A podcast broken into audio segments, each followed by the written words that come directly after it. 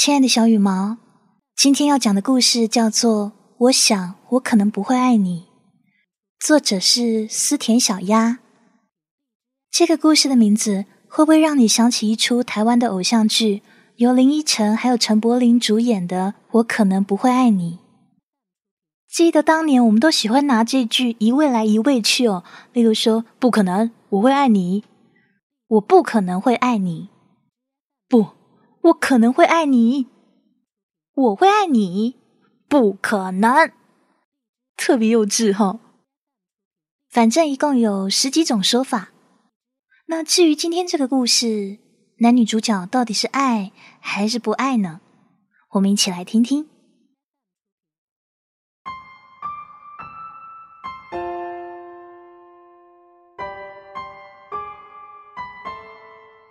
星期天，我的微博里收到条私信，来自一个关注我很久的高三女孩。她和我说：“桃子姐，距离高考倒数计时还有五十二天，很累，但我知道有人在等我。”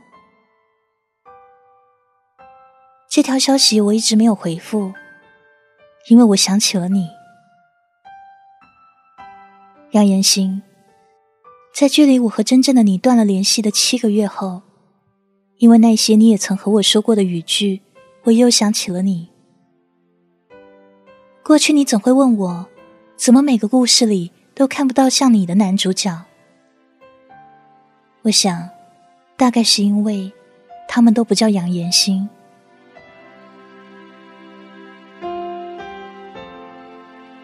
我记得那个夏天。也记得看你抱着书走到我后面位置坐下时，加速的心跳。新同桌，一个长发女生像感觉到我的情绪波动，扭过头来看我，又转过头看了看你，然后用了一种不可言说的表情继续被政治。我想你应该没有认出我，或者说是没有想到我会出现在这里，因为。这是复读班，直到那个戴眼镜的班主任站到讲台上点名，点到我时，我高调的举起手喊了一声“到”，声音大到全班人都朝我看，当然也包括你。潜意识里，我可以原谅你没有一眼就在人群里认出我，可若你听到我的名字时还无动于衷，那你就是罪无可赦。但你没有让我失望。正在摆书的你手一松，书哗啦啦的全都掉在地上。我笑得肆意张扬时，对上了你的目光，不加任何修饰的惊讶和发呆，让我莫名傻乐了一节课。这算是一种重逢。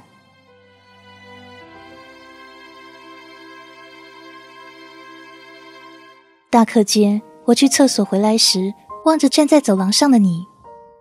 你在等我，走到你面前，我才发现，好像你已经不是我记忆里那个爱流鼻涕的小男孩。真的是你？你怎么在这啊？这是你和我说的第一句话。自初中毕业后，我们的第一次面对面。来这里还有啥好事啊？高考没考好，回炉重造啊？也可能是意识到了自己有点明知故问的迟钝。又或许是听出我语气里的假装欢喜，你挠了挠头，也笑着说：“这么巧，我也是。”那一天，二十分钟的大课间被我俩聊成了一个回忆往昔的电影。画面里，我还是个张牙舞爪、爱和别人玩闹的神经质，恰好你是那个在我和别人打闹时会安安静静替我做好值日，然后再站在教室门口等我回家的那个鼻涕虫。回到座位上，我再一次对上同桌好奇的目光。别多想，我跟他小学、初中都是同学，然后在这又碰上了。你看，我们之间的关系是用一句话就可以概括的。之后，每日忙碌于各种习题考卷之中的我们，就没有再像那天那样聊过天。很多东西看着没变，实质上谁都不是从前的自己。还固守着本心，至少我不是。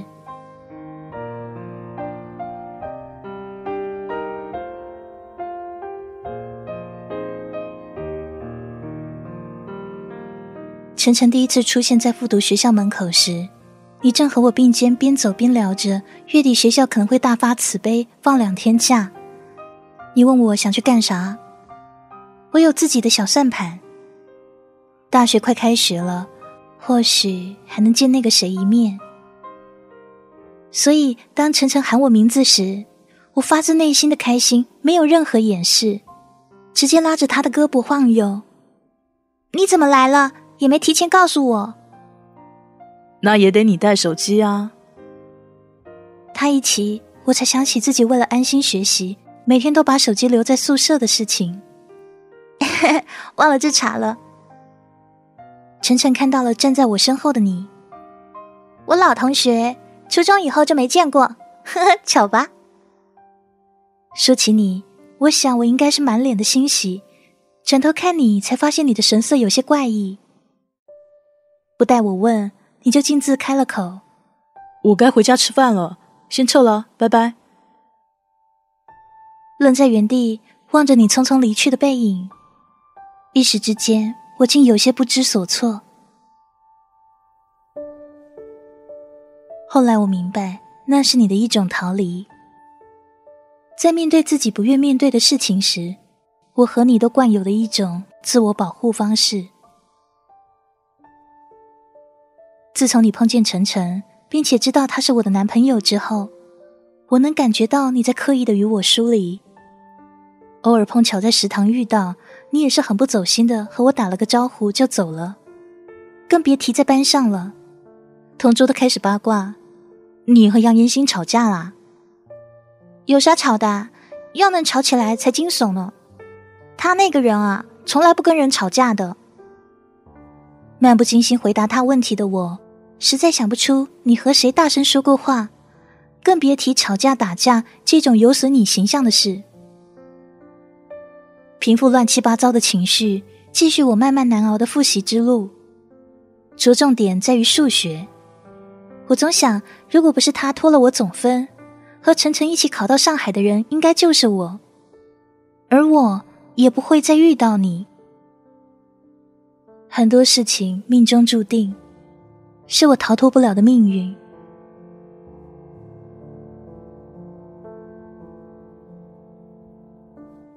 几次模拟考试以后，所有人都知道杨延新是班上数学最好的那个人。相对比之下，英语就不是那么招人待见了，几乎是很少及格。对此我不以为意，毕竟每个复读的人在学科上都是有自己的短板的。时间就这么一点点过去，埋头做题，躺倒就睡。但高四的日子绝对不仅仅是高三生活简单的复制粘贴，它更像是一个加速运转又追求效率的机器。没人在意你是否扛得住，入眼的都是分数。为了来年六月，谁也不敢松下那口气。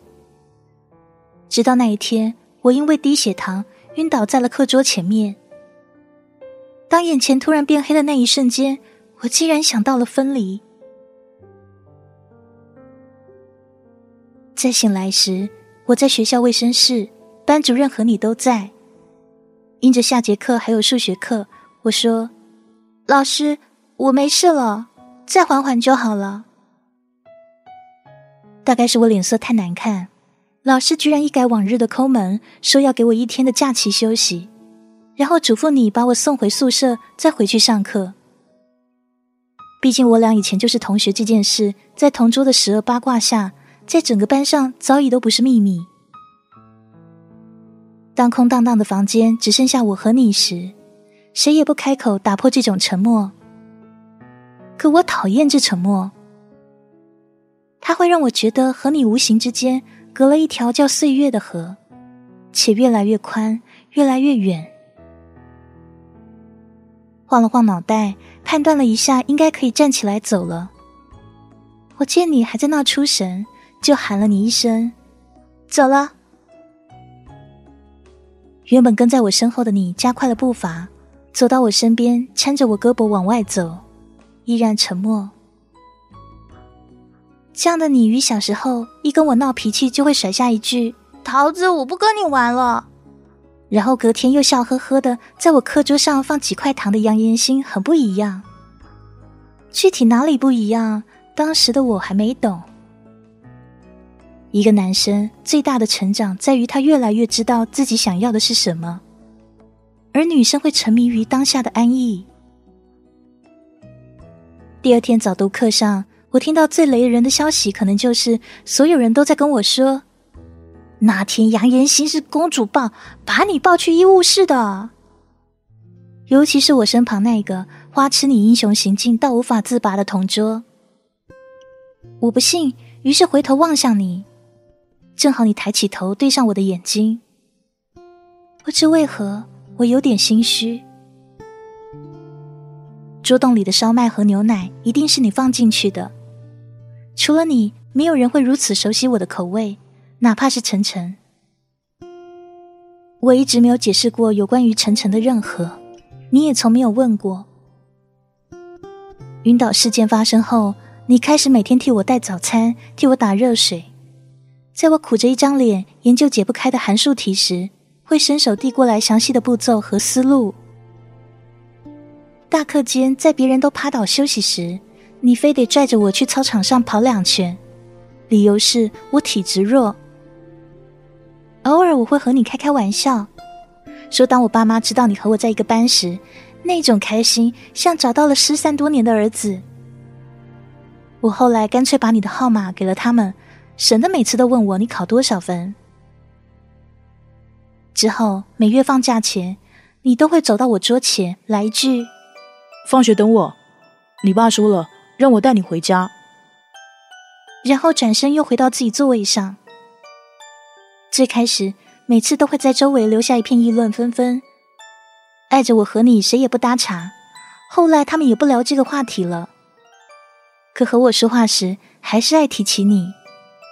每每那一句“你家杨延兴”，都会让我无语。我总以为我和你自小就认识，我们之间的感情根本不需要解释，也永远不会变质。不仅对你是这样，我对所有感情都是这个执拗的态度，才会在四月某天晚自习回宿舍拿资料时，看到手机上晨晨发来的那一条：“桃子，我想我等不了你了。”看到这消息时，不知如何是好。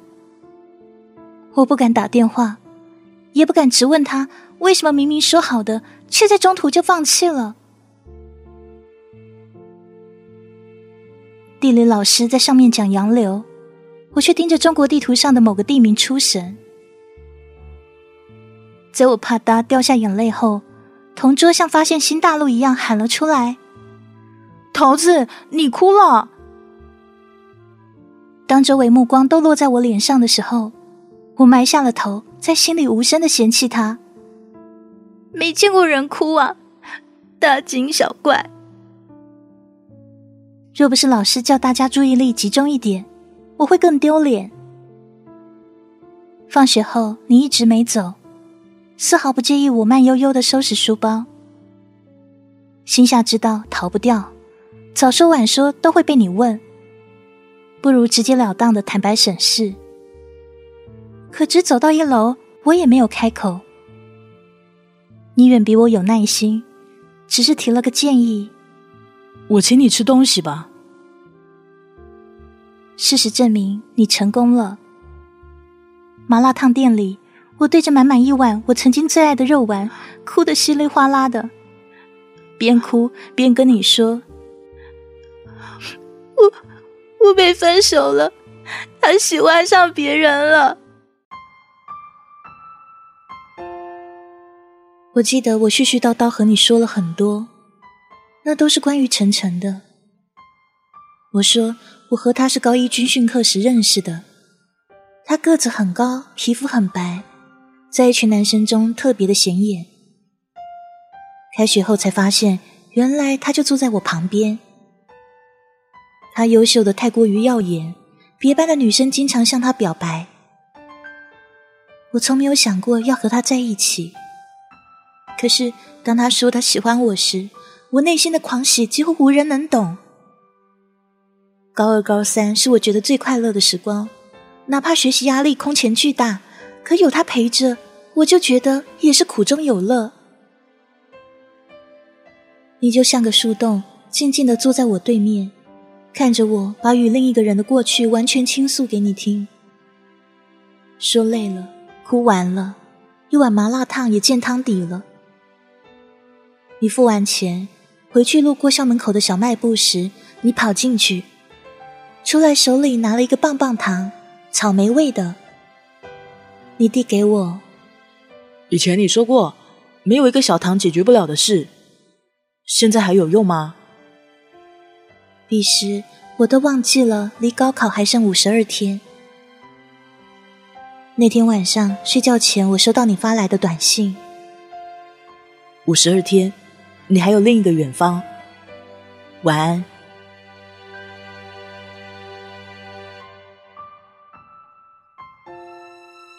高考结束那天晚上，全班人在一起吃饭。饭桌上，大家都像解放了一样，肆意张扬的聊天说话。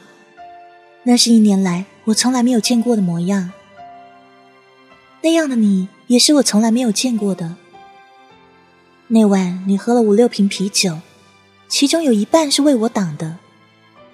每当有人向我举起酒杯时，你都会一言不发接过来喝完，留着我在旁边不知该说啥。最后，他们似乎都意识到了什么，并也不再想惯我。那晚之后，我就再也没有主动联系过你。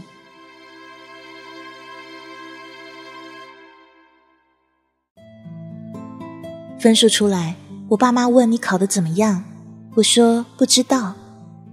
他们还说我怎么一点都不长心，平常人家对你多好多好啊。我笑了笑，算是回答。我写作文时爱用一个词“白驹过隙”，没有什么是不会变的。你我都不是原来的你我，人生短短，各自有各自的梦，那又何必把牵挂留下呢？我被上海的学校录取时，身边没有一个人惊讶，连爸妈都是像平常一样靠在沙发上看生活伦理剧，除了“嗯，不错”，啥也没说。后来开学前有天晚上，我妈看着我收拾行李，才语重心长。其实之前小新就跟我们说，你想去上海上学，让我们不要觉得那里离家远，就劝你换志愿。桃子啊，从小到大你都是让人省心的孩子。要是你想谈恋爱，小新的孩子其实就不错。听到了这，我打断了他。妈，你说啥呢？我们是好朋友。你想要女婿，改明个儿我去上海给你带个富家女婿回来啊。未来总会有人陪我翻山越岭，也懂我倔强的心。可我不希望最后那个人是你，因为你是我最好的朋友。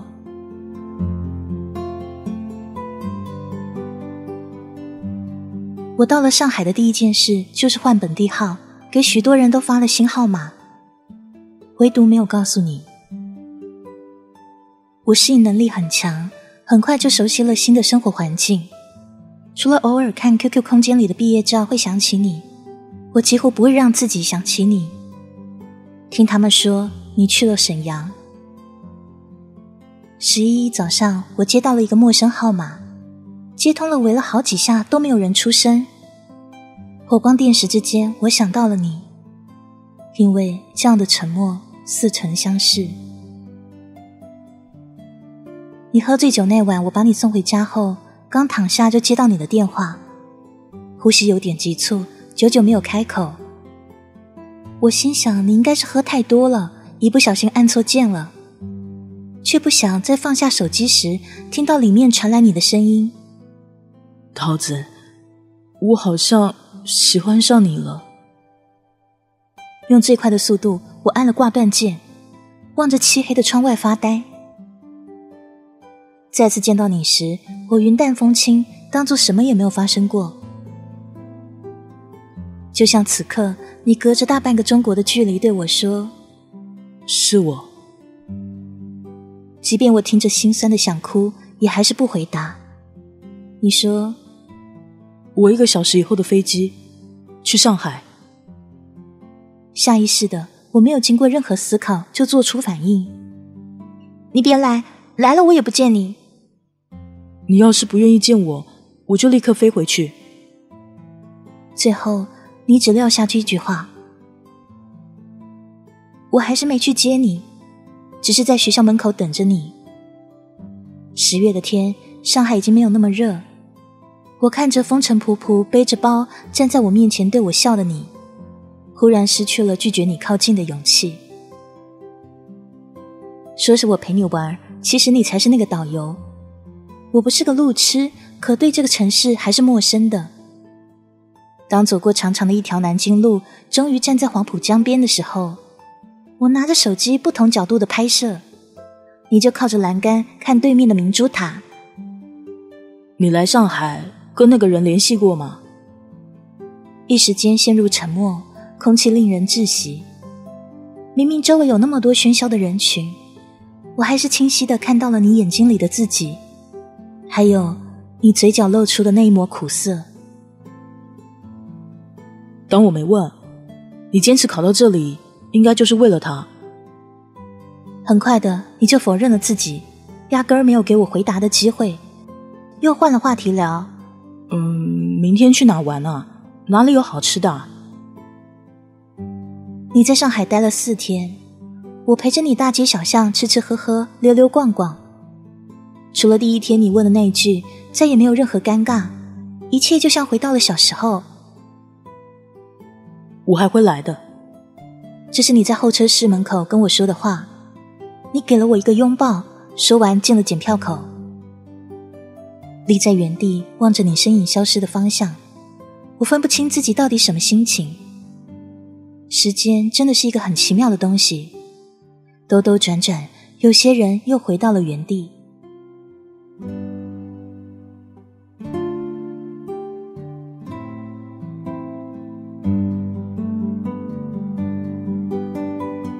班上的第一次聚餐，玩游戏时我输了，输的人要给通讯记录的第十个人打电话说“我喜欢你”。很不巧，是你。那天接电话的是个女生，她说：“你好，杨岩新去买票了，回来我让他打给你。”握着手机的我突然僵硬了一下，心好像也被用什么东西狠狠的敲击了一下。对着一群看热闹的同学。我无法直接仓皇而逃，于是我尽量用了平静的语气说：“不用了，是我按错了。因为输了游戏任务，我喝了生平第一瓶啤酒。等我回到宿舍后，我才看到你打来的那么多未接来电，恍然间意识到，如今我们之间的关系变得很可笑。这些年，我坦然的心安理得的接受你对我的好。”却忽略了有一天，他终究会属于另一个人。因为我想，我可能不会爱你。回拨过去，对你几次想开口的解释，我都打断了他。最后没有任何犹豫的说：“我困了，挂了他。”你曾是那个在我失恋时会给我买糖的人，是会在大马路上弯腰给我系鞋带的人。是为了我能一个个电话说服我爸妈放我飞的人，是知道我放不下上一段感情，还是愿意喜欢我的人，是在我没有任何回应的情况下依旧不丢下我的人，是从北飞到南，只为了告诉我你还会来这里的那个人。可在无声无息中，我们已渐行渐远，所以。当我和你说我有了男朋友的时候，你纳纳的说：“哦，原来你的世界真的不是我努力就可以踏得进去的。”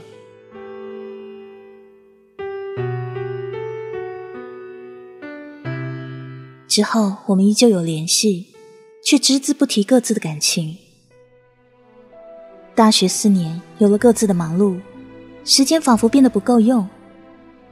一转眼，我就是要毕业的大四学生了，除了几个证，什么也没有留下。前段时间，同桌给我发了你朋友圈的截图，还一脸贼笑的问我：“啊，没想到你家杨延兴为你变身学霸啦！文字是一如既往你简洁的风格。See you again，我很想你。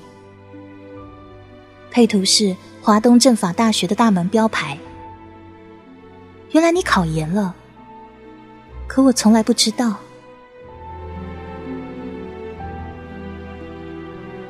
复读群里，他们也在聊个不停。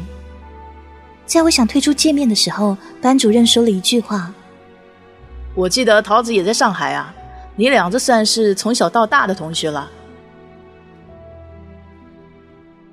当记忆的线缠绕过往，我想起了你说你还会来这里的，但我想，我可能还是不会爱你。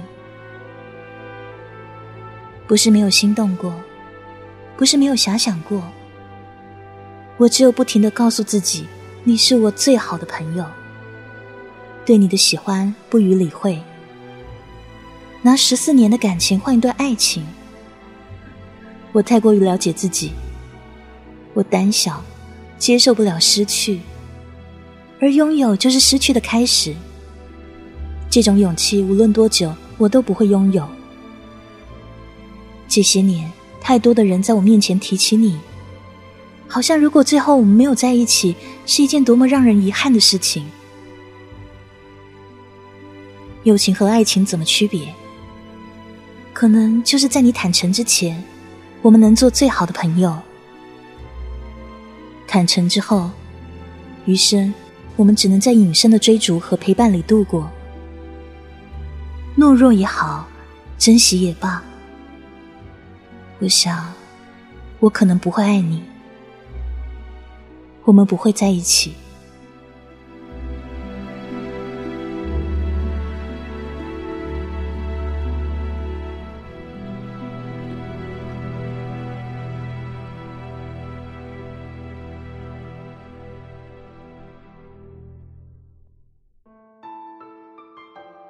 听完这个故事，不知道你有什么感觉哦？有些人不敢踏出一步，是因为担心会失去这段友谊。可是你看，这故事中的女主角，她为了躲避男主角的追求，其实不也正是失去了这段友谊吗？她和男主角不联络，甚至不给男主角他新的号码，难道这样子又保留了什么吗？而他们是真正的朋友吗？其实我也很存疑哦。你看。女主角上了高中之后，高二和高三她是有男朋友的，怎么可能有了两年的男朋友，而她最好的朋友杨延兴却不知情呢？他们初中毕业以后就没有什么联系，除了高中重考要考大学的那一年，其实连大学的四年，他跟杨延兴也没有什么联系，所以哪来十四年的感情呢？他们俩所谓的友情，一直都是男方单方面的对他包容、谅解、支持以及安慰。但是感情是世界上最现实的东西，像金钱你可以借，房子你可以租，可是不爱一个人就是不爱一个人，无法借贷，也没有办法交易。黑鱼姐也提醒大家啊，在谈感情，特别是异地。或者是单相思这种情况的时候，千万不要用“陪伴是最长情的告白”，我等待，我坚持，不要用这些话来欺骗自己，害自己多年的原地空转、空耗。世界上从来都没有等待可以换来爱情，陪伴可以换来幸福这种公式，从来都没有过。千万不要自己乱发明，自己洗脑自己，然后延误大好青春。我是 N J 黑羽，喜欢我的朋友不要忘记关注我的微信公众账号 N J 黑羽 N J H E I Y U。我亲爱的小羽毛啊，咱们下回见。